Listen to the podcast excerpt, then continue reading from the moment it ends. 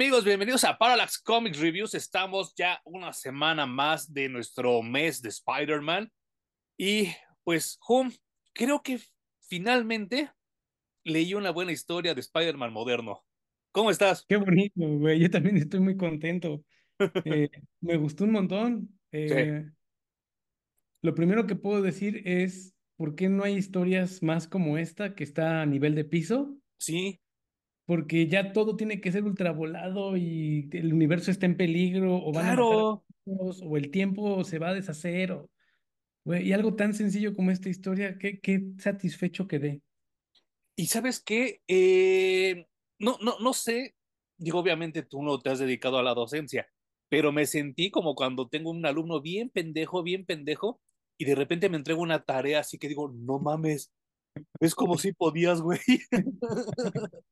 Y así me Bueno, es siento con, que, me siento así con Bendis, güey, porque ajá. toda la vida he leído mierda de ese güey. O sea, ese güey no le encontraba una buena historia para yo decir, ah, no mames, ese güey si se rifa, ya encontré la primera. A mí también me sorprendió mucho, eh, sobre todo por la estructura tan bien hecha de la historia y los diálogos tan bien puestos, güey.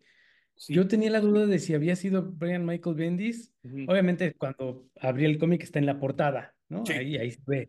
Sí, sí, sí. Y ahora me pregunto si se refinó o si le tiraron línea cuando escribió el Ultimate Spider-Man, porque Ajá, se parece que son dos personas completamente distintas.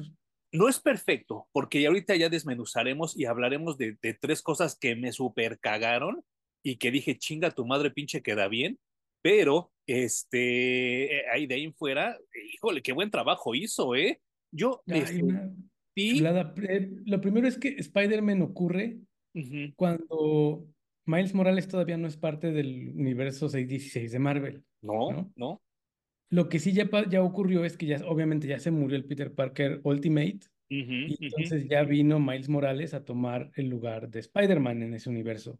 Fíjate, me da mucha risa, Jun, perdón que te interrumpa, porque me hicieron varios comentarios en el video anterior que dicen, no, es que sí vale la pena el universo Ultimate, vale la pena Miles Morales y vale la pena la muerte de Peter Parker. O, sea, no mames, o sea, eso es como decir, no, la neta ese tío me caía bien y estuvo bien chido cuando se murió, pero todo lo demás me cagaba la madre, pero cuando se murió estuvo bien chido su velorio. Qué triste, güey.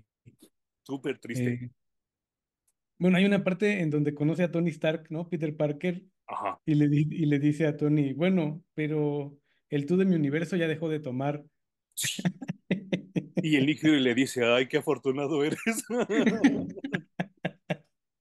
Qué manchado, güey. Sí, sí, sí, sí. Hay varias cosas buenas. Yo me sentí de repente eh, en las caricaturas de los 60 en los cómics de los 80 con este soliloquio que se avienta Peter Parker columpiándose por, por la ciudad, o como dicen ahora, balanceándose, balanceándose por la ciudad. No, se columpia y platica con él mismo. Y entonces él dice cuánto ama Nueva York, cuánto ama salir a patrullar, cuánto ama romperle la madre a los raterillos. Y como dices tú, yo no necesito ver ni al Doctor Doom, ni a Thanos, ni a Kang para contar una buena historia de Spider-Man.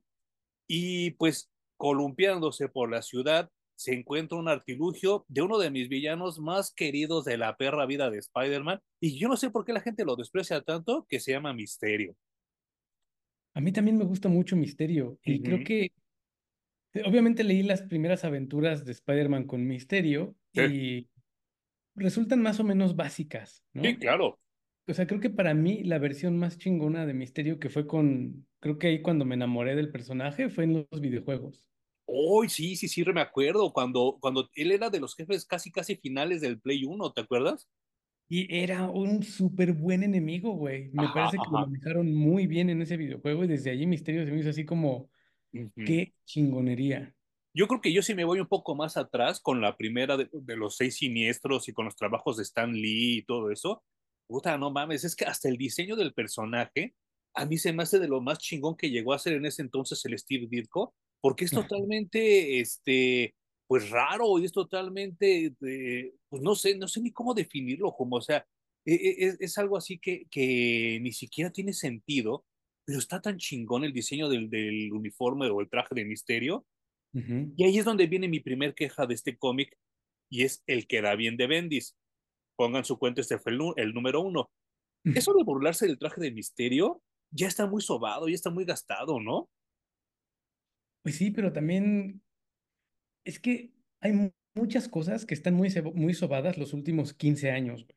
Ujú, Porque yo me acuerdo que al menos cuando salió la primera película de Sam Raimi de Spider-Man Sí, y que soltaron esta frase de con, con gran poder viene una gran responsabilidad, me emocioné mucho, sí, porque esa frase no estaba tan sobada. no, Después de allí y para el real, los últimos 20 años ha estado tan sobada que ya la leo y me da una hueva que no de, te puedo describir, güey. Me inunda y a sí, veces hasta tengo que dejar la lectura un rato y decir, ay, está mamada otra vez. ¿te acuerdas? Pero, Dime, sí, dime, dime, dime, dime, dime. eh, que me pasa lo mismo con el traje de misterio, Ujú, que también alguien lo utilizó una vez, burlarse del traje y estaba bien, ujú, pero lo han hecho ya tantas veces que como tú dices, está ultra sobado, aunque Pues creo que es como esto de cuando escuchas una canción demasiadas veces en poco tiempo y se chotea la canción, le decimos en México, ¿no? Ya está sí, bien choteada. Y la dejas de escuchar, la escuchas 10 años después y la escuchas con gusto, ¿no? ujú, que, que es un fenómeno más o menos similar. Fíjate que yo la primera vez donde leí eso fue con la revista Wizard. Y entonces a, a mí como que me cayó muy mal ese comentario porque, insisto, yo creo que, yo creo que a el, el traje de misterio raya hasta en el surrealismo, güey. O sea, yo creo que André Breton, Dalí, todos estarían súper orgullosos del diseño de ese, de ese pinche villano. Y, y a mí me gusta mucho porque está como que entre extraterrestre, entre robot, entre como una máquina, un cyborg, no sé, se ve súper raro y me parece muy, muy chido. Digo, tan es así que la, la intro de la caricatura de Spider-Man de los 60 sale Misterio y creo que es el, él y el Escorpión son los únicos dos villanos que salen en esa, en esa intro y desde ahí se ve el diseño del personaje y eso que se burlen de él como que nunca me ha causado gracia y como dices tú lo han venido arrastrando, arrastrando, arrastrando y yo lo, la primera vez que lo leí fue en la Wizard y aquí pues el hombre araña se burla de él y también Bendis. ¿Por qué? Porque en todo el perro cómic siete perros números y nunca trae el uniforme puesto misterio, lo cual sí me caga. Y la otra es que lo convirtieron en un scarecrow, Ajá, ajá. porque el, el único poder que tiene en este cómic es un químico que cuando lo inhalas te muestra tus peores miedos. Sí, sí, eso, eso tampoco me gustó tanto, ¿eh? O sea, y no hace otra cosa. En, en cambio, el misterio, digamos, original está siempre intentando engañar tu Eso. percepción de la realidad, ¿no? Con, con sonido, con visuales, con eh, olores, con texturas, etcétera, sí. etcétera. No te avienta un químico para que tú lo alucines, ¿no? Eso hace el. Scarecrow, el enemigo de Batman. ¿Sabes? Eso fue lo que no, tampoco me cuadró. Y Ujú. siento que está puesto al chilazo misterio porque en realidad pudo haber puesto a cualquier otro villano y funciona igual la historia. Claro, y ¿sabes qué es lo, lo, lo, lo que, lo que me da como, como coraje? Que, que desperdician al villano y lo desperdician así como a lo loco, porque uno de los grandes momentos que tuvo Misterio, no sé si tú estás de acuerdo conmigo, es en el cómic de Daredevil, que él engaña a los sentidos de Matt Murdock, que ese güey es así súper súper avanzado en aromas, en, en, en, en oído, en todo eso, y hasta él lo logra engañar, y entonces eso me parece muy, muy bien. Obviamente, pues eso estaba escrito por Joe Quesada y por Kevin Smith, ¿no? O sea, ellos sí saben qué pedo con los personajes, pero aquí Bendis se va con la barata y eso de los miedos a mí tampoco me gustó. Como dices tú, eso lo pudieron haber agarrado con otro personaje y, y Spider-Man tiene como otros tres, ¿no? Que se que Mirage y no sé qué otros culeros también como que juegan con tus, con, tu, con, tu, con tus ilusiones y con tu mente. Y aquí Misterio sí siento que está medio desperdiciado Un poquito.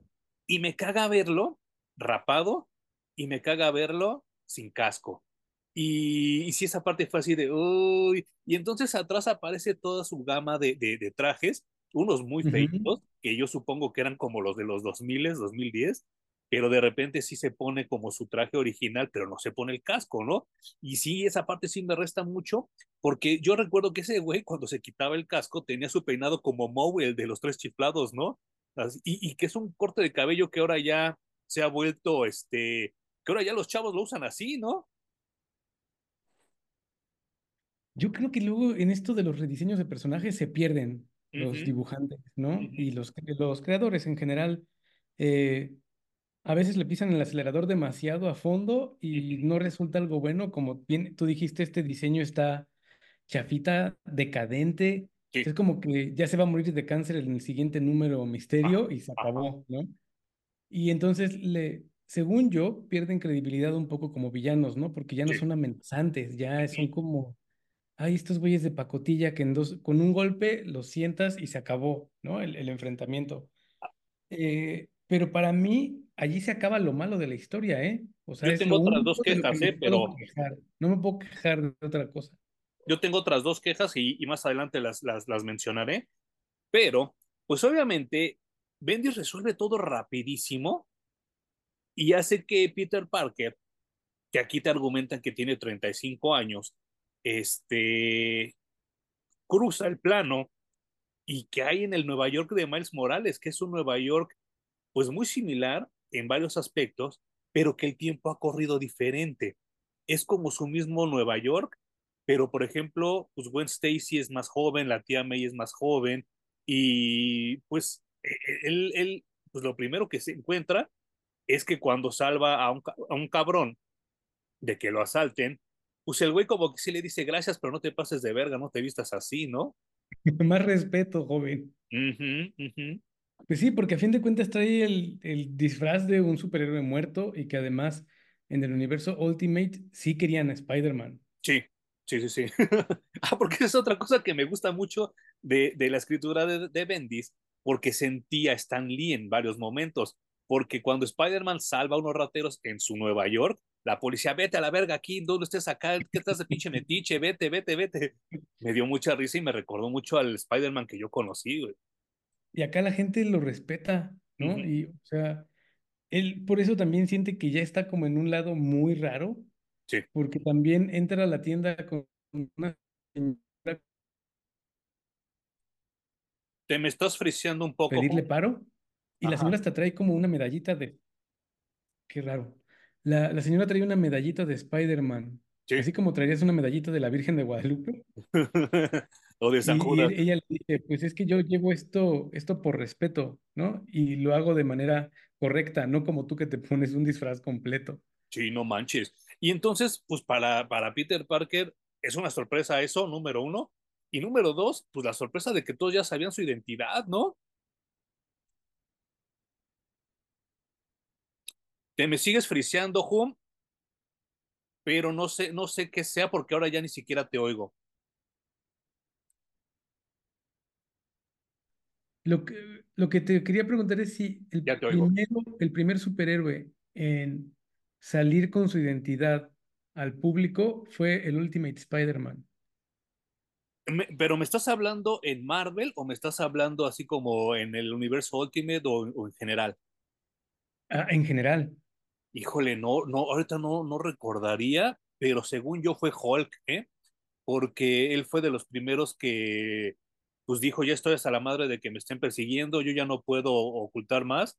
Y el día de su boda, cuando se casa con Betty Ross, pues todo el mundo descubre que él se transforma en Hulk y creo que es de los primeros que, que revelan su identidad al público. Mira tú.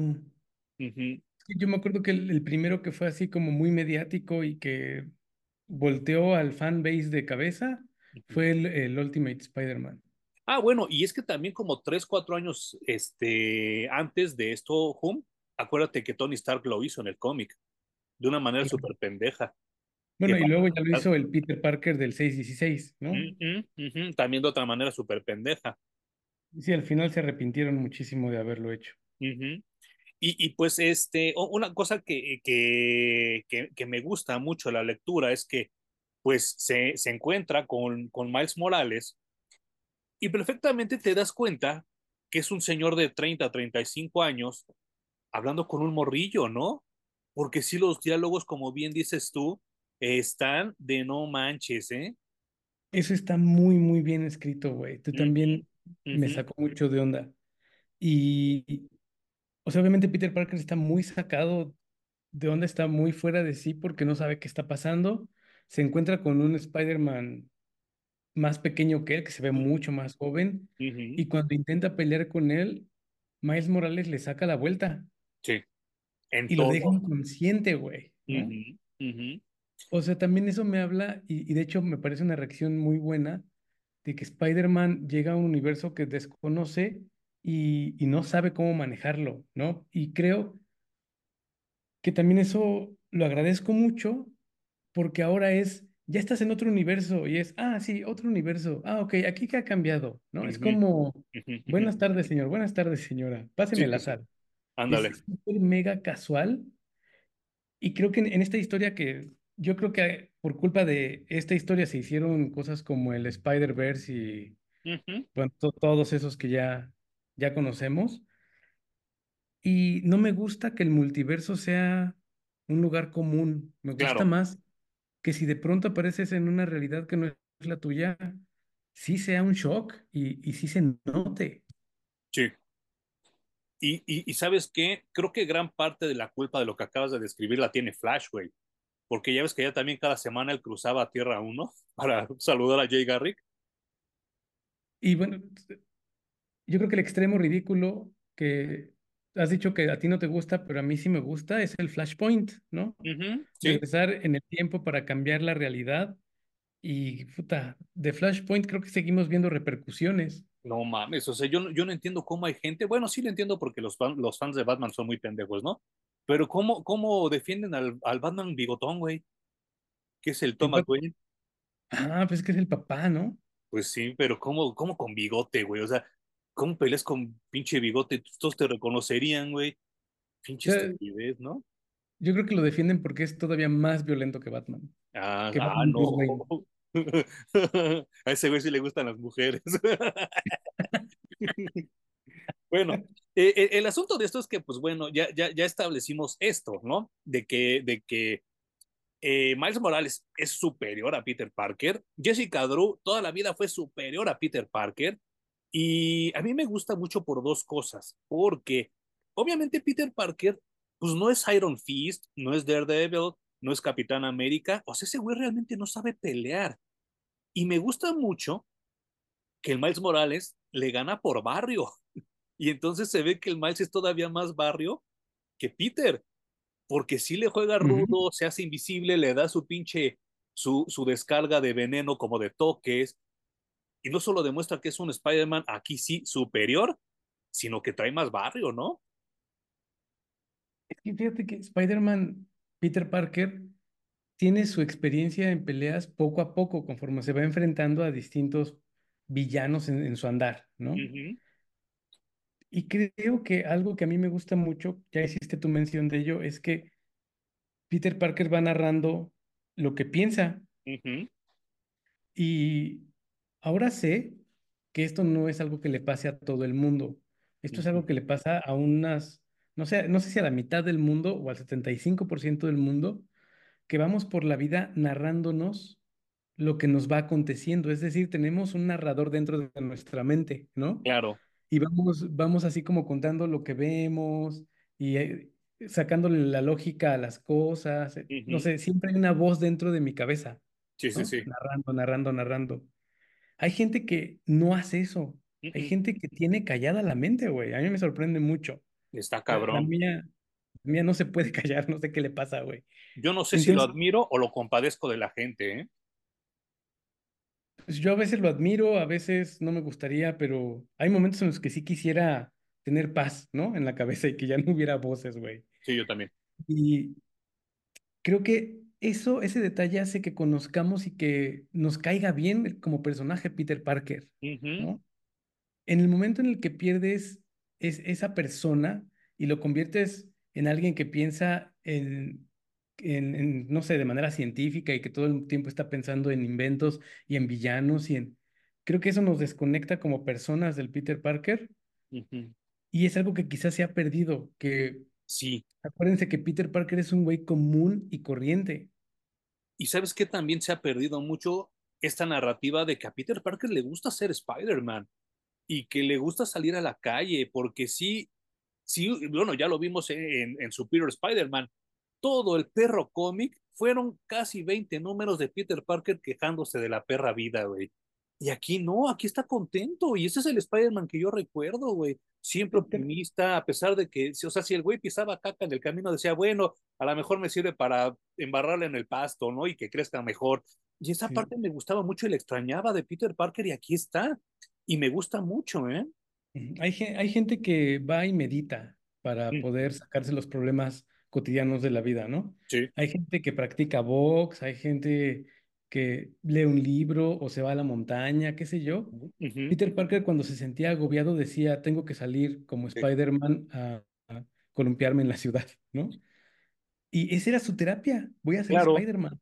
pero ahora los pinches escritores mamones, toda esta ola que vino del 2000 para acá, no, pues es una pinche carga, ¿no? Para él, y ya todo el tiempo está sufriendo, todo el tiempo está llorando, y es así de, ay, vale, verga, tengo que ir a patrullar. Cuando no, yo también recuerdo eso, que él decía, no mames, me tengo que despejar, me salgo a columpiar.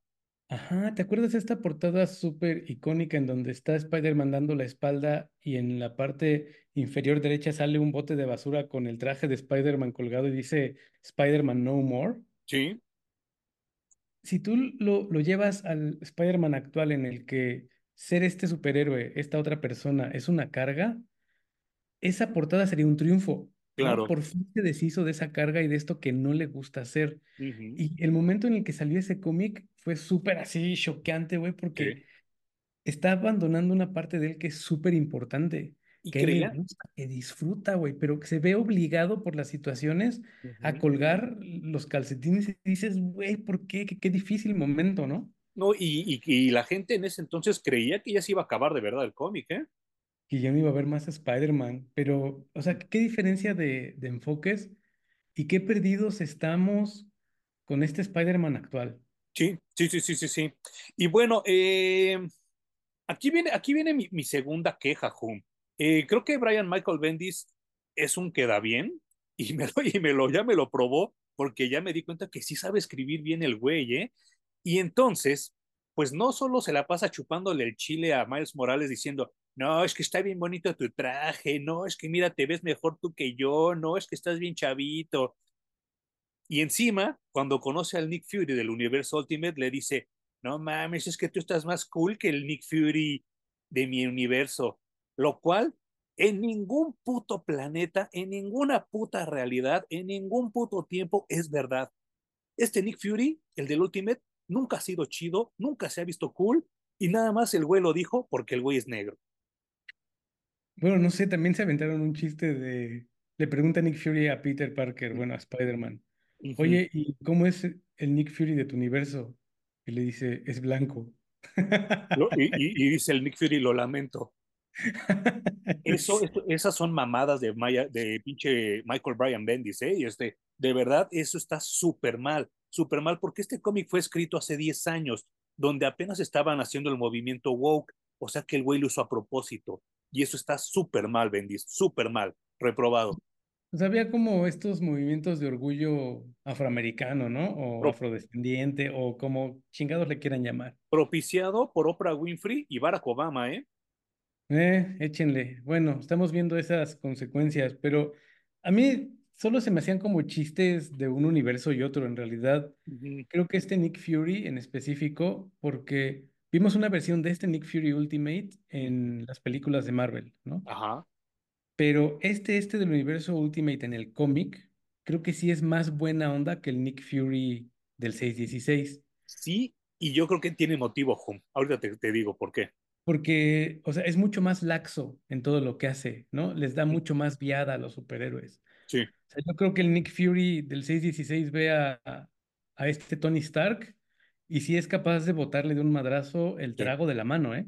Sí. Meterle un cagón de no se te olvida en meses. Y con Y luego al Spider-Man este que llega de otro universo, luego, luego lo encierra y lo, lo cuestiona, ¿no? claro, lo hubieran cerrado. Uh -huh. Y es que también pero es, este es más buena onda. es entendible porque Nick Fury, Segunda Guerra Mundial, Guerra de Corea, Guerra de Vietnam, Guerra de Irak, Guerra de Afganistán, lleva cinco guerras Nick Fury. O sea, también está, es coherente que el güey está tan paranoico y esté tan loco. No, ya no confía ni en su gobierno, güey. Uh -uh, ¿No? Él se le ha voltado varias veces al gobierno y a Shield. Sí, totalmente. Eh, por eso creo que tú y yo siempre hemos pensado que vale mucho más la pena el Nick Fury original del 616 que este del Ultimate, que yo no sé, bueno, sí sé por qué. obviamente por esta agenda de necesitamos más personajes negros en nuestro universo, ¿no? El pandering. Pero no, no era necesario. Creo que el otro Nick Fury sigue siendo de lo más cool que Y tan tiene mal está el, también, tan mal está el pedo en los cómics ahorita, que ese Nick Fury está muerto. Y el que está ahorita es el hijo de Nick Fury, que, que es negro. Y entonces es Jacob Fury. Y entonces dices, no mames, güey, no, qué pedo. Pero mira, algún día las cosas van a cambiar y va a regresar ese Nick Fury canoso, con su barba de tres días, y que se ve súper cabrón, que a mí me encanta. Sí. Otra de, de las cosas que a mí me encantaron y que dije, güey, qué, qué buena reacción es cuando Peter ya sabe que está en otro universo y que su yo de este universo está muerto. Sí, Y lo que se le ocurre hacer es, ah, pues voy a ir a la casa en donde crecí. no mames. Y entonces va y se planta con el, pues la única ropa que trae, que es su disfraz de Spider-Man, Sí, ¿no? sí, sí, sí. Y entonces va y se planta fuera de la casa de la tía May, que también allí está viviendo Gwen Stacy. Como tú Uf, dijiste, Gwen Stacy está en sus 19 20 años, sí, sí, sí, sí. está súper chavita. Y entonces salen las dos a recibir a este Spider-Man, la tía May y, y Gwen Stacy, y cuando se quita la máscara, primero se frisean las dos, así como, no Sí, sé qué está pasando. Obviamente Peter Parker aquí tiene como entre 10 y 15 años más que el que se murió en este universo Ultimate, por lo menos. lo- obviamente lo reconocen, no importa que se vea un poco más grande, y la primerita reacción de la tía May es agarrarle una cachetada y decirle, ¿cómo te atreves a hacer esto? Sí, no manches, no, está cabrón. Y es que, y es que sí, o sea, digo, yo, por ejemplo, si yo ahorita les muestro una foto de cuando yo conocí a Hum hace casi, ya no, pues ya este año 30 años, yo sí he cambiado mucho físicamente, pero Hum no.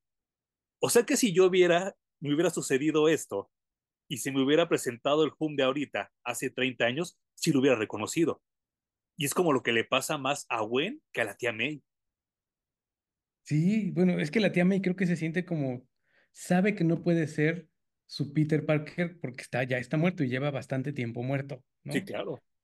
Entonces piensa que es alguien como jugando una broma o queriendo hacer algo, no sé. sí, Y entonces su primera reacción es, no vengas aquí a hacer ese tipo de bromitas y cosas estúpidas. y no manches. Y, y bueno, Stacy lo patea en el piso, y, o sea, la reacción es muy violenta al principio, Sí. hasta que llega Miles Morales y les dice, no, no, no, no, no, espérense.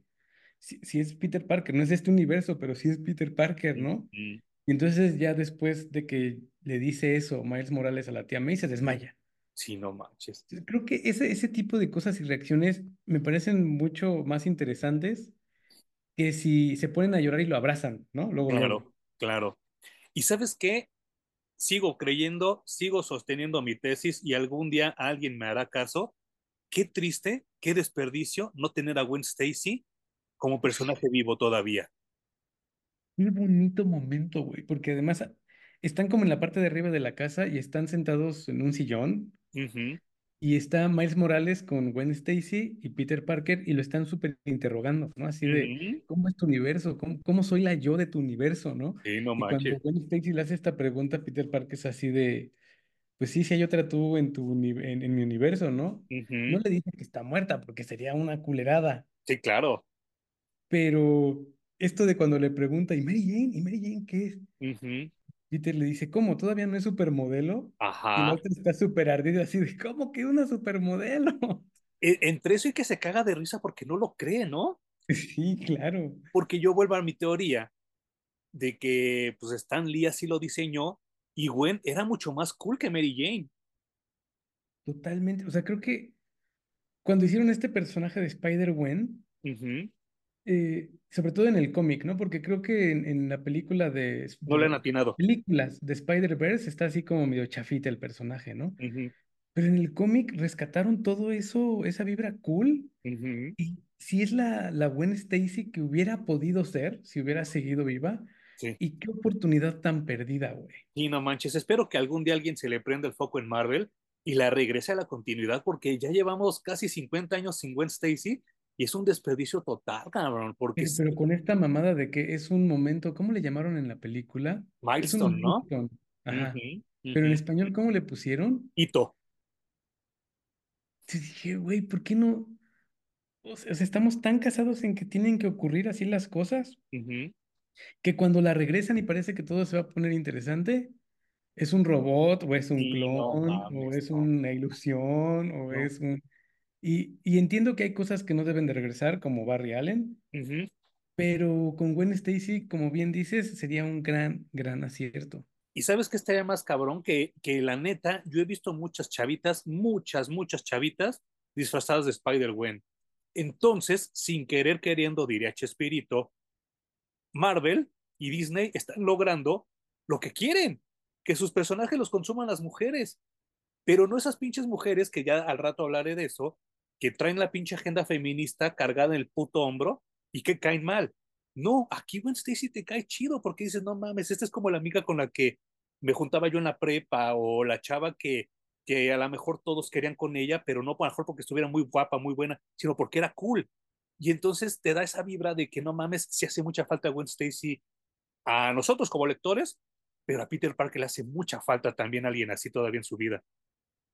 A Peter Parker y a Mary Jane, a toda la relación del círculo cercano de, Spider-Man, me parece. Y otra de las cosas muy reales y que me parecen muy bonitas, bueno, hay otro acierto antes de esto que quiero hacer notar. No hay reunión de Peter Parker con Mary Jane. No, eso también me encantó. Al doble palomita, güey, para el pinche Brian Michael Bendis. sí, sí, sí, sí, sí. Pero es que aquí te dan a entender que Mary Jane es una nerd y, Sí, y que por pues eso, eh, por eso Gwen no creía que se convirtiera en una supermodelo. exacto, y aquí es como una chavita retraída que no convive con nadie, que obviamente no se junta con Gwen porque Gwen sí es cool. Y pues aquí, pues ella como que va y se asoma para ver si es Peter, para ver si sí estaba ahí, y se va a llorar como el chavo del ocho a un rincón, ¿no? Que, ojo, esto no garantiza nada, ¿eh? No. Hay, hay eh, mujeres muy jóvenes Que son unos ratoncitos así todos tímidos de lentes y que se ven nerdosas y luego durante sus 20, de los 20 a los 30 sufren una transformación así como de, de gusanito en mariposa, güey, y Sí, dices, ¿qué pasó aquí, cabrón? Y sí sí. se pueden convertir en supermodelos, ¿eh? No, y sabes qué también, yo creí que te ibas a ir por un lado, pero obviamente me traiciona mi mente morbosa porque yo creí que ibas a decir chavitas así ratoncitos de biblioteca con lentecitos y todo y que son bien depravadas.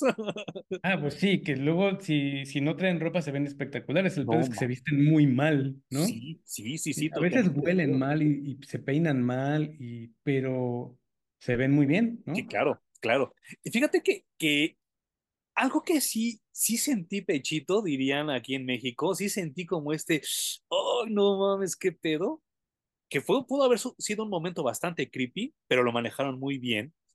Cuando se despiden de la tía May, pues obviamente eh, sí, la lagrimita, el moco y todo, pero Gwen, siendo Gwen, siendo cool, le quiere dar el puño a Peter y Peter la abraza, güey. Chinga tu madre, güey, qué buen momento. Ese fue un, fue un momento muy bonito, sanador, me parece, Sí, ¿no? sí. Y también me parece muy sanador otro momento, bueno, justo antes de ese, con la tía May, que la tía May le preguntó a Peter si el tío Ben estaba vivo en su universo y Peter le dice que no, que está Sí, no muerto. manches. Y después de tener esa plática y esas preguntas y ver que se va Peter y que ya en teoría no lo va a volver a ver, dice la tía May, tome todas las decisiones correctas. Sí, no manches. Entonces es como un momento de reafirmar su vida y de- a pesar de todo lo que ha pasado y todo lo que ha sufrido, decir, a huevo, viví mi vida como la debí de haber vivido, no había otra manera. Sí, no Y eso también está bien bonito. Está bien cabrón y no, no sé si estoy totalmente convencido, vendido en, en ver ese tipo de tía May tan, tan progre. Como que esto de la, de la abuelita frágil sí me gusta un poco más, ¿eh? Pero no me, no me estorbó aquí y dije, ah, qué bueno, qué, qué chido que ya también como que ya hace paz, porque también algo que tuvimos arrastrando muchos años es la tía May con sentimiento de culpa de, híjole, es que yo no crié bien al Peter y que la chingada y que Richard y Mary, perdónenme. No, aquí como que dijo, no, pues sí, chido y mira que, que Dios te bendiga, mijito. Sí, es- eso, ese momento a mí me pareció ultra valioso. Obviamente esta tía May, como tú dices, es más joven. Eh, no es esta viejita frágil que, que todos conocimos con el primer Spider-Man. Sí. Y ha vivido una vida muy distinta a la otra tía May. O sea, sabe, sabe que Peter Parker es Spider-Man y no de que acababa de saberlo y se murió el Ultimate Spider-Man, ¿no? Ya llevaba Claro. mucho tiempo sabiendo que era la misma persona Sí. y creo que desde allí tiene una relación mucho más sana con su sobrino, diagonal hijo. Claro, claro. Y, bueno, el cómic sigue y llega un momento donde, pues obviamente hay que seguir vendiendo, ¿no? Al universo Ultimate y llegan los Ultimate Avengers, A pasear. sí, a pasear, a no hacer nada, a hacer bromas pendejas con el Tony Stark alcohólico y ya, como que ya, porque descubren de dónde viene la fuente, porque realmente es Miles Morales el que les dice, ah, yo por ahí conozco, pues es por ahí por donde vivo, ah, pues vamos, yo no sé por qué, van todos los Avengers por un villano, pues chafita como misterio, ¿no? Ah, no, pero aquí casi casi llega toda la perra Guardia Nacional a querer madrearlo, ¿no? Es el cameo obligado. El cameo obligado, pero súper malo, ¿no?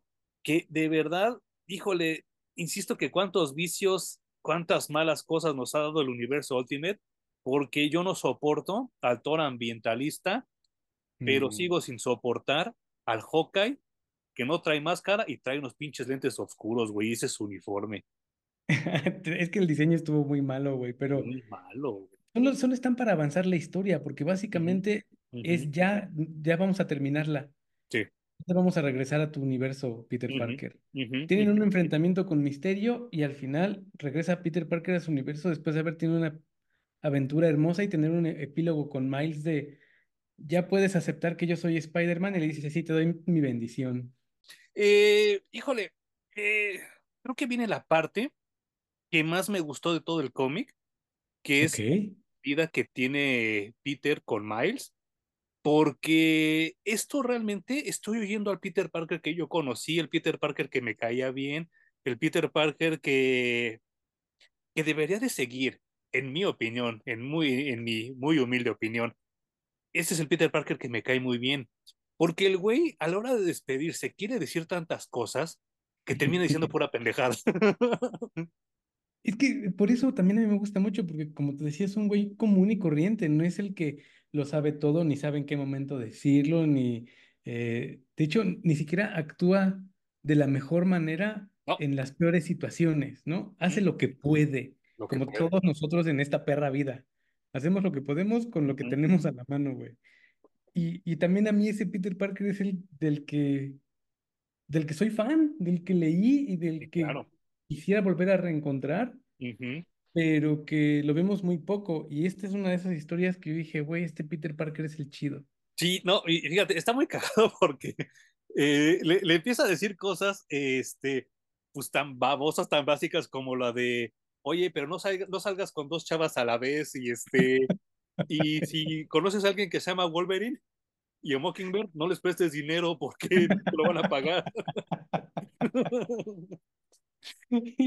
Y, después de decirle toda esa letanía, junto con otras cuantas cosas más, termina diciendo, pero espera, espera, si hay una sola cosa que te debo dejar y que te tengo que decir como Spider-Man, es que... Y se cierra el portal. Sí, no manches. Está muy bueno ese final, es un muy buen final, güey. Y, y bueno, también cuando dice, no dejes que, que nadie te clone, está súper cagado.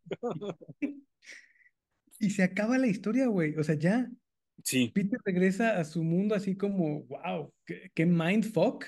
sí, sí, Eh, sí, sí, creo que lo único triste es que para controlar al misterio del 616 deciden Ah. dejarlo en el universo Ultimate, que luego se va a destruir. Es lo que te decía, me surgió mucho la duda de qué pasó después con Misterio, lo voy a tener que buscar ya después. Totalmente. ¿Cómo le hizo para regresar? O si Sí. sí se terminó muriendo con el universo Ultimate. Sí, sí, sí, sí. Fíjate, fí- fíjate, que yo recuerdo mucho, no sé si tú te acuerdas, en aquella época donde Kurt Busiek y George Pérez, que pues ya, ya falleció, eh, estuvieron en Avengers un tiempo. Y hay un, hay un, había un cómic donde se enfrentan los Avengers a la Legión de los Muertos, que los trae de regreso el Green Reaper. Y traen así a los, a los muertos de ese entonces, que era el Wonder Man y varios, ¿no? Y entre esos llega Thunderstrike. Y ya cuando pues se va como ese hechizo de, del- Green Reaper, reconoce que está Thor con él. y le dice, y se están desvaneciendo también, igual que ahorita Peter Parker se estaba desvaneciendo de su universo, y le dice, Thor, por favor, cuida a mi hijo, y se desaparece. Y está bien cabrón porque Thor se queda así de, no mames, o sea, como que ni me acordaba que este güey tenía un hijo, ¿no? Yo, yo, yo, yo, yo, como sentimentaloide mamón y como fan, le hubiera dicho al final, cuida a Gwen, por favor. Y así hubiera cerrado yo lo del portal.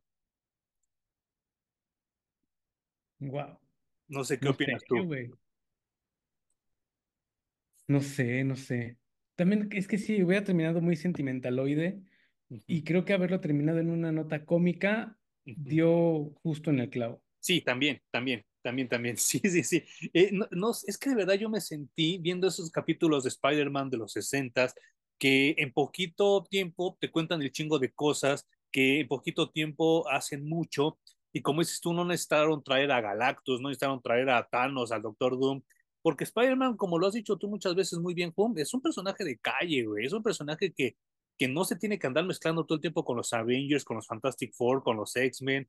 Y esto, esto es una muy buena historia y, y estoy como muy contento de haberla leído.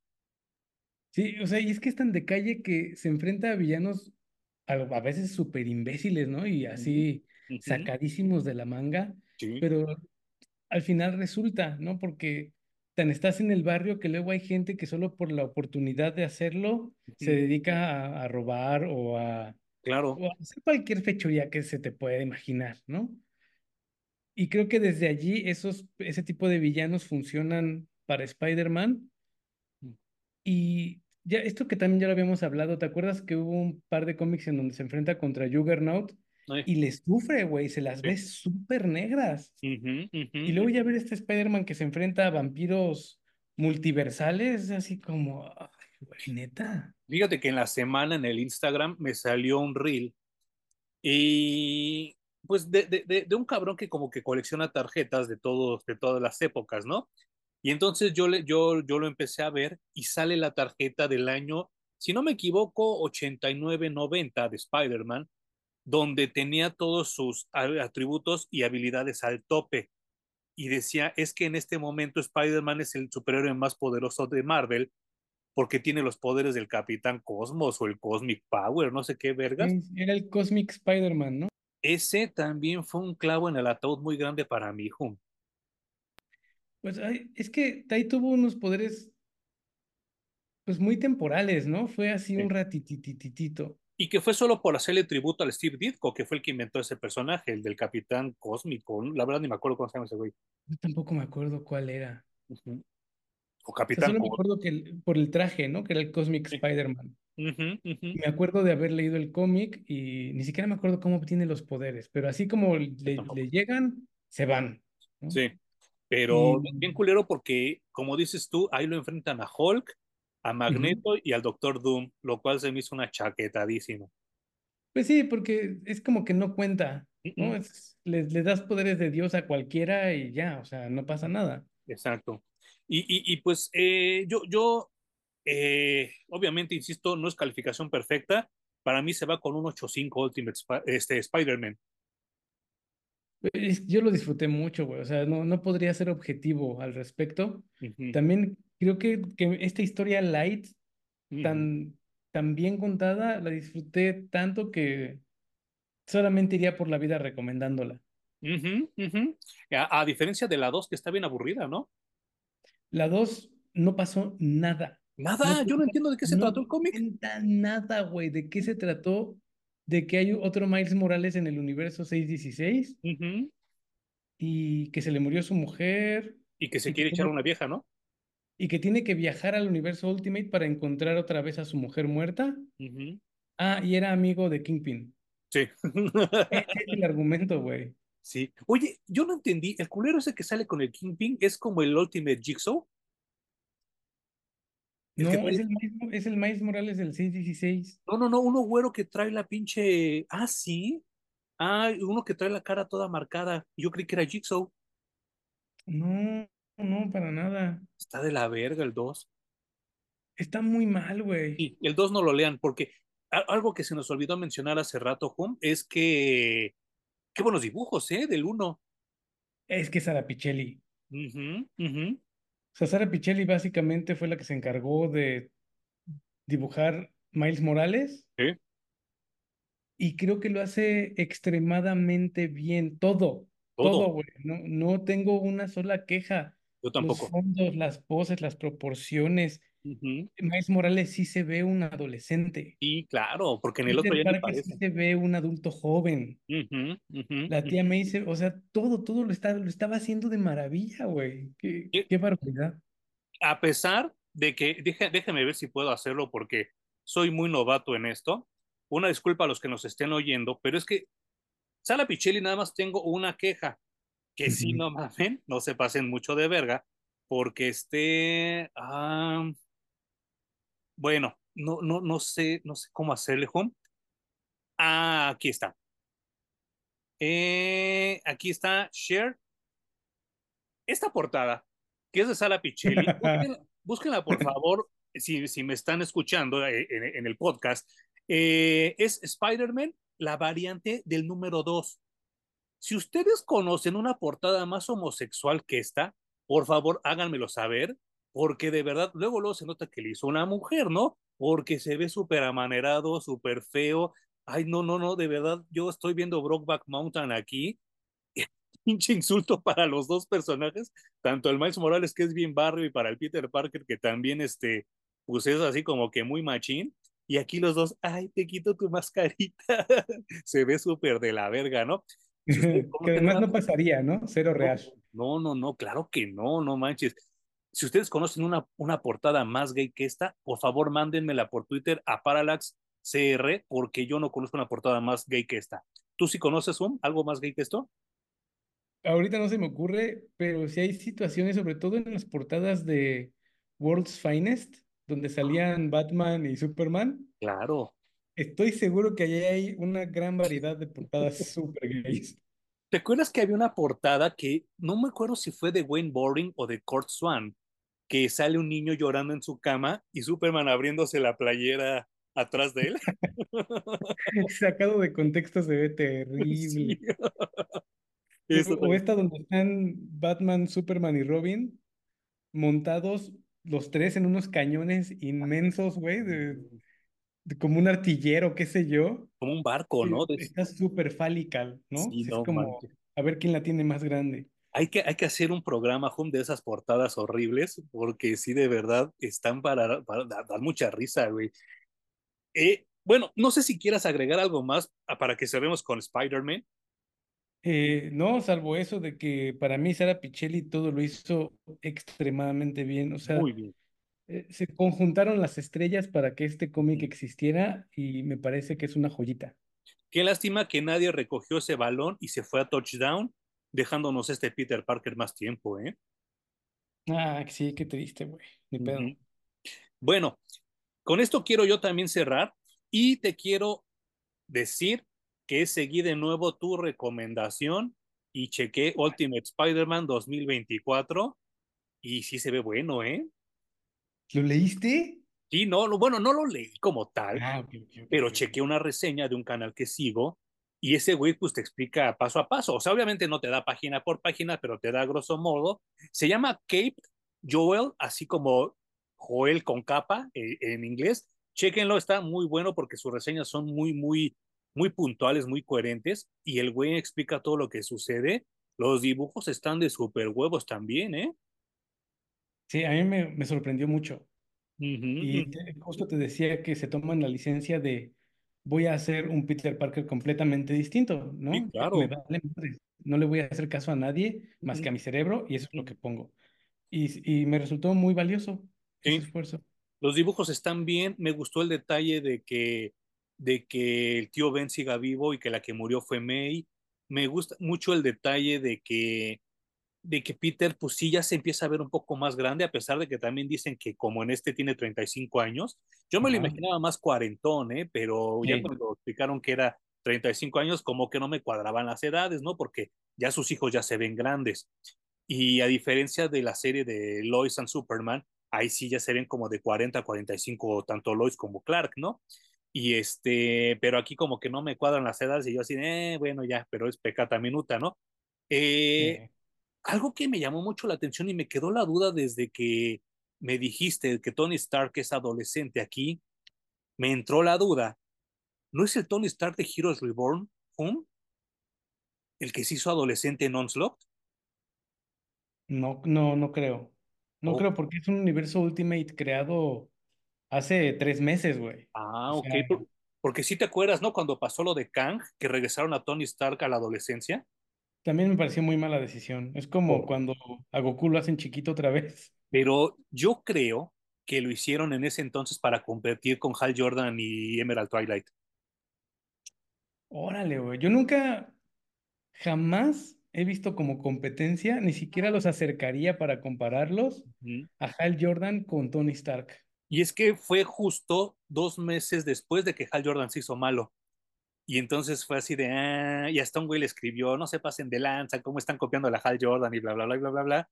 Y le contestaron, no, este, lo que el señor Jordan está haciendo es algo totalmente diferente. Nosotros tenemos plan para Tony Stark para mucho tiempo. Huevos, nada más duró cuatro números. Tómala, güey. Sí, no manches. Pues no sé, este, este Peter Parker del universo, del universo Ultimate nuevo sí me está gustando y sí me dio curiosidad de quiero leer el segundo, sin duda. y claro, claro, claro. Lo cual me lleva a mi siguiente pregunta, porque sí recuerdo que me escribiste muy alterado diciéndome que Wonder Woman está de la chingada con Tom King. Holy fuck, estoy muy enojado, güey. Estoy. Me rebasó el sentimiento. O sea, leí los dos primeros números y pensé que estaba bueno, pero Sí, luego viene una agenda. O sea, lo primero que me tiró horrible fue que chécate la imagen del jet invisible de la Mujer Maravilla. ah, ok, ok. Es un jet súper común, Sí, completamente armado. O sea, ajá. esto te va a soltar una cantidad de balas que no te lo puedo explicar. Y yo no sé a quién se le ocurre que así es el jet invisible de la Mujer Maravilla, güey. No, no mames, no, sí está bien culero. Un absurdo jet de guerra. Pero Ujú, bueno, eso fue lo primero que noté. Después viene esto que, curiosamente, ninguna amazona tiene los senos, digamos, de copa B o copa C. ¿no? Todas son de copa pequeña. Sí, sí lo vi. Esos dibujos se los vi. No tienen nachas, todas eh, son ultramodelos y siempre están en pose. Eh, la misma Wonder Woman no, tampoco tiene boobies. El eh, dibujante es malísimo. yo creo que no es tan malo, pero le han de haber dicho, puedes hacer esto, puedes hacer esto, no puedes hacer esto, esto, esto, esto y esto, güey. ¿Tú crees? Porque no puede ser que dibuje así a todas las mujeres. Además, es un cómic en el que hacen y recalcan constantemente hombres y mujeres. Son dos Sí. universos completamente distintos. Y entonces las mujeres están representadas por las Amazonas y los hombres están representados por el ejército de Estados Unidos, que tiene su jefe, y su jefe es el heteropatriarcado, güey. Ay, El, no el heteropatriarcado representado por un güey viejito, decadente, sentado en su trono, que maneja como un titiritero el gobierno de los Estados Unidos. Y que hasta se parece un poco como al Papa, ¿no? Totalmente. Pero es obviamente esta imagen, le voy a poner masculina decrépita de lo que se han inventado que es el heteropatriarcado Claro. Y que solo le falta a Wonder Woman en este cómic decir se va a caer, se va a caer. Pues Nos faltan 43. Güey, espérate que este monarca tiene un lazo que es el lazo de las mentiras. Así como hay el lazo de la verdad, tiene el lazo de las mentiras. no mames. Y entonces, con ese lazo de, la menti- de las mentiras, convence a otro militar, hombre, que acaba de tener una pelea junto con todo su batallón contra la Mujer Maravilla y pierden, ¿no? Y entonces, cuando tiene este encuentro con el monarca, le ponen el lazo de las mentiras y lo convencen de que haber perdido contra la Mujer Maravilla le quitó sombría. Y es como si le hubieran arrancado el pene. Y entonces no, se, se siente súper humillado porque le- lo, pues digamos que le quitó lo machito a una mujer, ¿no? no, no, no, no, Y entonces está plagado de ese tipo de mensajes. Hay un momento en el que están, ya sabes, en el desayunador militar, está Steve Trevor allí. Y entonces este güey que ya le, digamos que le vendieron la mentira rodeándolo con el lazo de las mentiras, se empieza a quejar de la Mujer Maravilla, ¿no? Y entonces se levanta Steve Trevor, le mete un putazo y le dice, quita el nombre de la Mujer Maravilla de tu boca. Como Will Smith. Así, güey, igualito, no te pases de verga. idéntico, güey. Y entonces lo ha convencido tanto este lazo de la mentira, este güey, que termina suicidándose y dejando una carta de suicidio diciendo, es que la Mujer Maravilla me hizo sentir menos hombre, yo ya no tengo cabida en este mundo y se suicida, güey, ¿no? Y dije, ay, las cosas van muy mal. Pero luego las cosas pueden ir peor, porque entonces hay un número, que es el 4, en donde la Mujer Maravilla va y visita a un niño que tiene cáncer y que se va a morir muy pronto. Es muy fan de la Mujer Maravilla, güey. Tiene todo su cuarto repleto de parafernalia de la Mujer Maravilla y la Mujer Maravilla va a cumplir su último deseo. Su último deseo es ir a la isla Paraíso. Sí. Y entonces pasan todo el día entero en la isla Paraíso, muy divertido, muy bonito. Y al final del día, cuando están viendo la lluvia de estrellas, ya sabes, así todo precioso. El niño le pregunta, es que Wonder Woman, tengo una última pregunta que hacerte y es que yo creo que tengo algo mal en mí, porque ¿no crees que a mí me deberían de gustar cosas como Batman, como Superman, como el Batimóvil? Pero creo que hay algo mal en mí porque lo que me gusta es esto y soy fan de la Mujer Maravilla. no mames.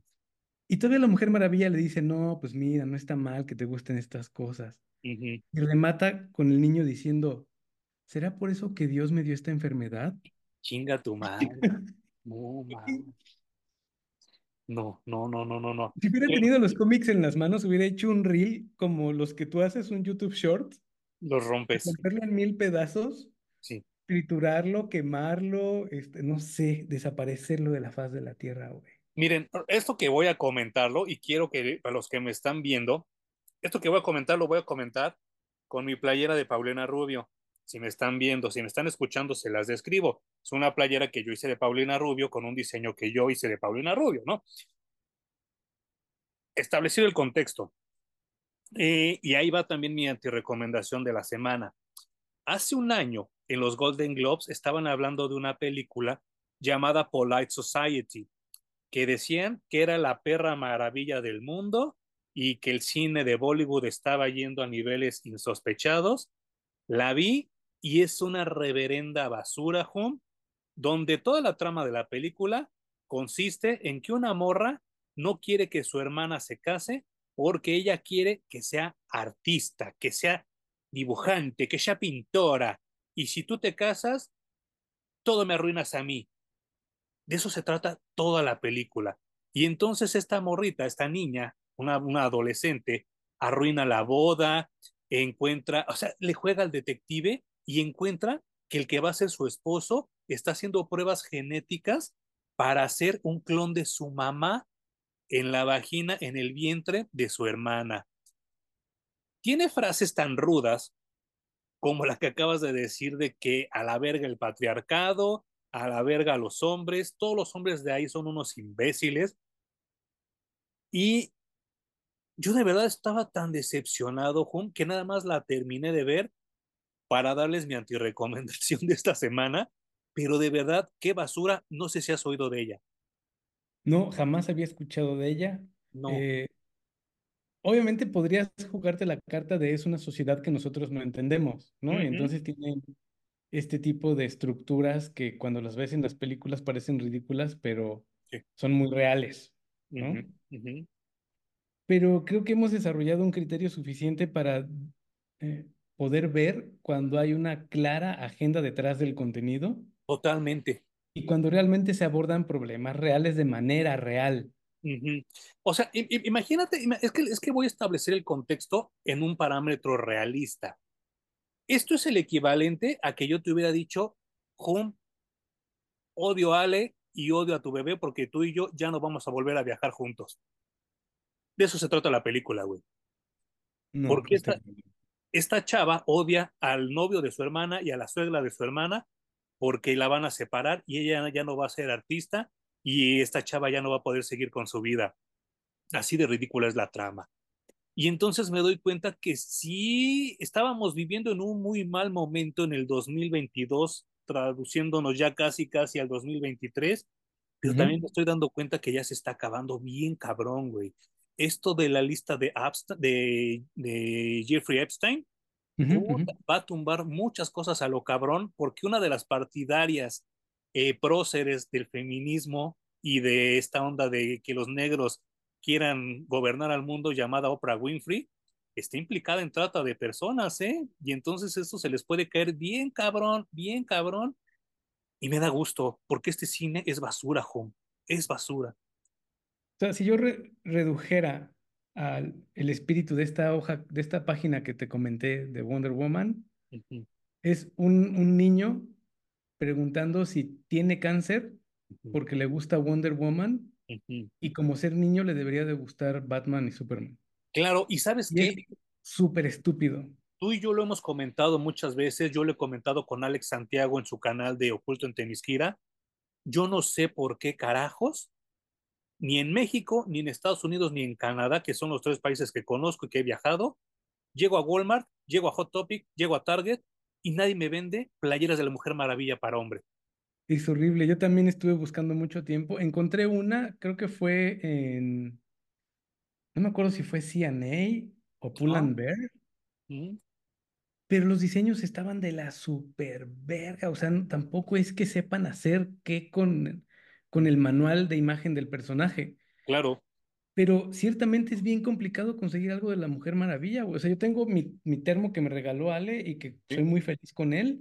Y que luego lo saca. Quisiera, quisiera tener más cosas, uh -huh. pero es bien complicado y creo que hay, hay, un muy mal manejo ahora del personaje. O sea, yo, yo tenía muchas esperanzas en Tom King uh -huh. y no sé si le tiraron línea porque yo no veo este tipo de cosas en los anteriores títulos que ya leímos, güey. Claro que no, ¿no? Y esto está ultra tirado para allá. Ahora, o sea, uh -huh. diría Cantinflas, perdón que te interrumpa, Home, diría Cantinflas, eso es la falta de incultura. Si ustedes conocieran al personaje, al señor psicólogo que se llamaba William Moulton Marston, que fue el que inventó a la Mujer Maravilla, era un degeneradazo, ¿eh? Ese güey era poliamoroso, era feminista, era pro todo liber, este, libertad sexual y alguien que generó un personaje que es libre de sexualidad, libre de opinión eh, mal, malvada, malosa, que hagan esto con su personaje, sí se me hace un insulto, Ju. Es que yo, yo no lo calificaría como degeneradazo, güey. Bueno, que... poliamoroso. Pues se adelantó a su época, güey. O sea. Claro. Era consensuado. Eso es lo más importante. Y muy cabrón, güey. Las dos mujeres estaban al tanto y aceptaron vivir los tres juntos, ¿no? Sí. Ahí hicieron un triángulo amoroso. Las dos mujeres se llegaron a caer bien. De hecho, Sí. después de que se muere el autor. Marston, las dos siguen viviendo juntas. Sí, es cierto, sí. No es de que, ay, ya se, ya se murió, pues ya nos separamos porque lo único que nos uniera este güey. Realmente los tres se amaban entre ellos. Entonces me parece completamente revolucionario, güey. No se Fíjate. juzgaban entre ellos. ¿No? El güey escribía un personaje femenino, obviamente apoyado y reflejando las dos mujeres que vivían con él. Porque además las dos mujeres no es que fueran de ideas retrógradas y, y que pensaran, pues nos aguantamos, porque como somos mujeres, nos toca. Claro. Al contrario, eran súper progres y entonces desde allí la mujer maravilla resultaba pues un poco feminista, un poco liberada, pero no era una agenda detrás. Él estaba escribiendo con la referencia de las mujeres que tenía en su vida. No, y ¿sabes qué? Y es que hablaba lo del degeneradazo, no de término despectivo, sino como que hasta cierto punto una, una sorpresa, porque me sorprende, porque eh, a ese güey le encantaba dibujar a la Mujer Maravilla en bondage, encadenada y todo el tiempo estaba así como que con las manos atadas. Es más, la debilidad de la Mujer Maravilla de la edad de, de los 40 era que juntaran sus dos brazaletes, porque estaba sometida. Y entonces ella ya perdía muchas facultades al tener eso, lo cual, pues sí es, o sea, insisto, no es que yo lo vea mal, pero sí es como kinky, ¿no? Totalmente, pero lo kinky habla, me parece, de la liberación, Sí, ¿no? Es, totalmente. eres libre de hacer lo que se te pegue tu chingada gana. Hablábamos en el podcast anterior de que pues queremos que ya regrese el pezón parado, ¿no? En los cómics. ¿Y, y por qué no darse permiso de ese tipo de portadas, ¿no? Eh, se veía bondage, pero lo vemos bondage ya cuando lo analizamos a la vuelta de los años. En el momento dudo mucho que un adolescente que iba a comprar Wonder Woman dijera, lo compro por las portadas bondage. Y, y- y- No, exacto. güey, ¿Y sabes no. qué? Es la, es la doble moral, Jun, porque lo he dicho muchas veces, hay mucha gente que me odia por esto. Yo detesto el Imperio Contraataca, me caga esa película. Y una de las cosas que más me caga de esa película y que a todos se les olvida es que Luke Skywalker es incestuoso. Pero no lo sabía. Bueno, dice el güey, ¿no? Pero George Lucas sí sabía, güey, así que a mí no me vengan con el pinche chisme, ¿no? Así que no le hagan al mamón, ¿no? Y él autorizó, y de tantas perras versiones que han sacado para corregirla, nunca han cortado esa escena. No, no, no, Pero, es- no. pero ahí sí nadie se escandaliza, güey, nadie se pone loco, y aquí con la pobre Mujer Maravilla tienen que andar haciendo eso, se me hace no tener madre, güey. Güey, tiran a la basura. O sea, vendió muchísimo el primer número. Yo quiero saber cómo está vendiendo ahora la Mujer Maravilla con sus nuevos. Acaba de salir el 5 esta semana. No manches. Y está igual de malo. Yo no sé qué va a terminar. O sea, la Mujer Maravilla va a ir a la guerra en contra de los Estados Unidos. Uh, Entonces no sé cómo va a terminar esta cosa. Superman vive en los Estados Unidos, Batman vive en los Estados, o sea, me parece que se tiene que tomar muchísimas libertades y nos tiene que vender demasiado bien la historia y no lo está logrando Tom King. No sé qué va a pasar, güey. ¿Sabes qué va a pasar? Que al final van a decir que creen, era broma, esto es Black Label. Una pasó. cosa sí se tienen que sacar de la manga. Sí, sí, sí. Eh, ¿Tendrás alguna recomendación, Humda, esta semana?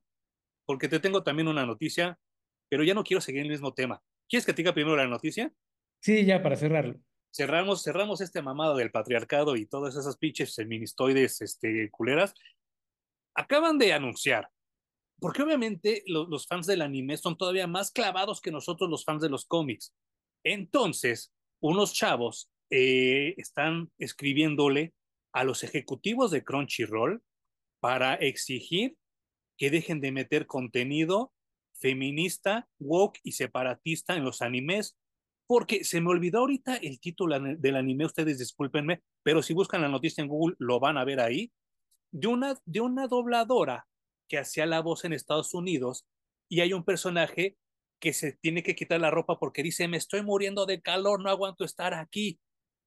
Y en inglés, esta chava puso, me voy a quitar esta ropa porque solo apoya el patriarcado y no voy a vestirme más tiempo así. Entonces, pues los fans del anime tuvieron a bien escribirle a Crunchyroll y denunciar lo que está haciendo esta señora. Afortunadamente, ya la corrieron. Bravo, güey, bravo, porque alterar de esa manera el contenido solo para poner tu visión, Sí, me parece que es una, es falta de profesionalismo, güey, y, fanatismo, me, me parece que cae en el fanatismo. Y no es lo mismo meter el chistín como lo hacen aquí en México que meter este pedo, güey. Y los japoneses no se andan con mamadas, ¿eh? Los japoneses tienen 3.000 años de historia y 3.000 años de machismo y con ellos no se andan metiendo con esas mamadas. Así que cuando les llegó esa noticia, a chingar a su madre y que despiden a esa chava, ¿eh? Qué bueno, me da mucho gusto, A güey. mí también, a mí también. Eh, ¿Tendrás alguna recomendación de la semana, Hum? Tengo dos muy rápidas. La primera, revisité Gravity Falls, que es Oh, una caricatura que pueden ver en Disney. Y es una joya, güey. Es una caricatura muy bonita, muy bien escrita, muy bien animada. Toda la trama está súper chingona. Así que si no han visto Gravity Falls, si eres de esos raros que no ha visto Gravity Falls, Yo date la soy, oportunidad de ver Gravity Falls, güey. sí Me gusta, soy. me gusta mucho. es que en el momento en el que salió fue esa transición donde yo dejé de pagar cable y entonces yo ya no tenía Disney Channel y por ende pues nunca lo vi, ¿no? Y los libros me llegaron y todo y no los, no los leí nunca, pero me dicen que estaban muy buenos y este, pero sí, sí la voy a checar porque creo que tampoco son tantos episodios, ¿verdad? No, y, y concluye, ¿no? No deja nada abierto. O sea, Ujú, la gente está lleva años pidiendo que hagan otra temporada de Gravity Falls, pero el autor dijo, yo ya conté lo que tenía que contar, ahí Lo se que quedó. lo que te dice ese Es güey válido. madres. Sí. Y la otra recomendación muy rápida es Wolverine contra Depredador. Mm, ¿Cómo El que cómic estuvo, estuvo bueno. Obviamente pierde otra vez, como siempre, el pinche Depredador. No, Eh, por eso es un gran acierto que la película más reciente le hayan puesto presa en vez de Rey. depredador, ¿no? Porque el güey siempre termina siendo la presa, siempre pierde, pero creo que está, está bien escrito, está bien dibujado, no es nada así excelso, pero yo pensé que iba a ser una basura y al final son solo cuatro números que mete muy, muy puntual y muy bien en la historia de Wolverine al depredador, porque es una historia muy larga, no es algo que, que ocurra en un día o dos, es algo que ocurre durante toda la historia del personaje de Wolverine. Entonces lo meten tan bien que funciona perfecto. Y está súper cabrón. Y yo mi recomendación también muy rápida, Home, es Green Arrow por Mike Grell y Dan Jorgens, que lo he estado leyendo por primera vez a pesar de que salió en mis años, pero hasta ahora me cayeron los compendios. Qué bárbaro, Home, qué, qué manera de hacer a un héroe vigilante y que no se tiente el corazón para meterle flechazos en los hombros, en la jeta, en la panza a los pinches rateros. Y pues obviamente Black Canary sí está algo disminuida, pero es algo pues por algo que sucede en el cómic, no se los voy a spoilear, pero qué buena serie, ¿eh? Y también sin andar recurriendo, es que otra vez llegó Deathstroke, ay, es que llegó otra vez Malcolm Merlin. No, no, no, puro raterito de la calle, ¿eh? Y hasta llega un momento donde, donde el jefe de la policía le dice a, Oliver Queen, porque obviamente también ya saben que Oliver Queen es, es Green Arrow, dice, es que yo no sé quién es peor, cabrón, si los rateros o tú, no los puedo controlar a ninguno de los dos, lo cual me parece bastante chido porque así es como se tienen que escribir los vigilantes y los personajes de calle, ¿no? Y, y fíjate que se nos olvida, pero Green Arrow tiene una puntería tal que puede darte en muchas partes del cuerpo sin dañar Uh -huh. nada como para que termines desangrándote o muriéndote, ¿no? Sí, claro. Uh -huh. Y pues sí, definitivamente puede meter flechazos y mandar al hospital, ¿no? A Sí. los delincuentes. Eso me parece una muy buena manera de manejar al personaje. Muy bien, chequenlo ustedes si, si tienen la oportunidad. Desafortunadamente nunca ha sido publicado en español y dudo mucho que suceda, mucho menos ahora en esta época tan marica que vivimos, pero sí, hasta, mira, hay, un, hay, hay una historia donde están en un table y se ven chichis y se ve torta, hay una escena donde también se avienta un palomazo con Black Canary, no, está súper cabrón, no puedo creer que este cómic haya salido en los ochentas y que se haya vendido en los mismos lugares donde vendían el Batman año uno, Dark Knight Returns. No, no, no, este sí de verdad está chido. Y bueno, pues más valor para contar esas historias como es la vida realmente, ¿no? Yo Claro. entiendo que hay que llevar a la humanidad a una situación mejor, pero creo que allí, no, o sea, la lucha no está en donde la están poniendo en este No. momento. No, no, sea, no, no, no, no. Como humanidad podemos mejorar en muchos otros sentidos. Sí, no está cabrón. ¿Algo más que quieras decir eh, para cerrar nuestro podcast de Spider-Man? Eh, nos falta un programa de Spider-Man y no sé si ya me gustó esto de hacer temática mensual. Uh -huh. Por ahí se me antojó Green Lantern, que tú dijiste que podemos hacer una Sí. mega saga, ¿no? Y la Liga de la Justicia también creo que tiene muchas historias, así que podemos revisitar. O sea, Uh -huh. no sé, como que ahorita podemos platicar al respecto. Sí, y nos falta, nos falta también Thor, nos falta Iron Man, nos faltan muchos, pero afortunadamente no se acaba esto. Y pues muchas gracias por escucharnos una vez más en Apple Podcast, en, en, en Google Podcast, en Amazon Music. Eh, por favor, Oh, sigan las sí. redes de Home con Brains, con triple I y Z, porque ahorita está a punto de salir su nuevo set de tarjetas de Beauty and the Need. Eh, a mí síganme en Blackstar-Parallax en Instagram para que vean mis dibujos. Muchas gracias. Sí, mucha gente me ha empezado a seguir y me dan like a mis dibujos. Se los agradezco muchísimo, de verdad. Y pues, este, ¿qué otra? El, de Miedo Podcast, el otro podcast del FUM, donde hablan de cine de horror con Puis Calzada y el Daryl. Y no sé, ¿qué otra cosa me falta mencionar? Yeah, Parallax CR para todos los comentarios acerca de lo que han escuchado aquí en Parallax Comics Reviews. Y pues nos vemos la siguiente semana con el último cómic de Spider-Man aquí en Parallax Reviews.